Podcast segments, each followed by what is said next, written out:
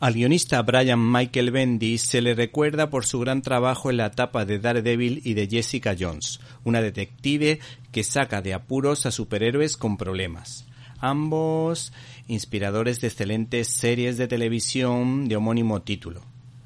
La primera temporada, por ejemplo, de Daredevil no es solo una buena serie de género, sino una de las mejores series de televisión de la década que a mi juicio supera a Juego de Tronos. Por otra parte, la serie de Jessica Jones tiene momentos memorables como el enfrentamiento con Kilgriff. El caso es que el citado Bendis y el dibujante Nick Derrington unen sus fuerzas para hablarnos del mítico universo Batman editado por ECC y su relación con Alfred, que no es de los mejores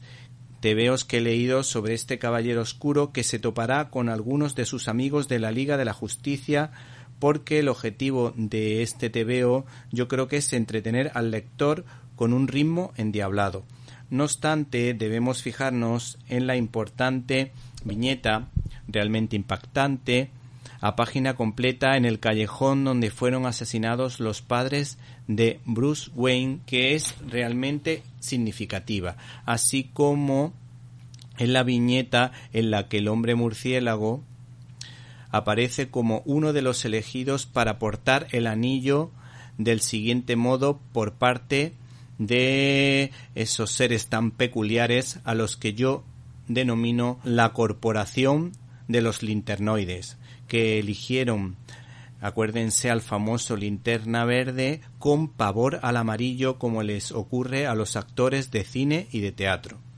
El proceso de selección es un tanto surrealista, propio de Bendis, y comienza tal que así. Se te ha seleccionado por tu coraje bioquímico, por tu ética cultural y por tu idóneo sentido del yo.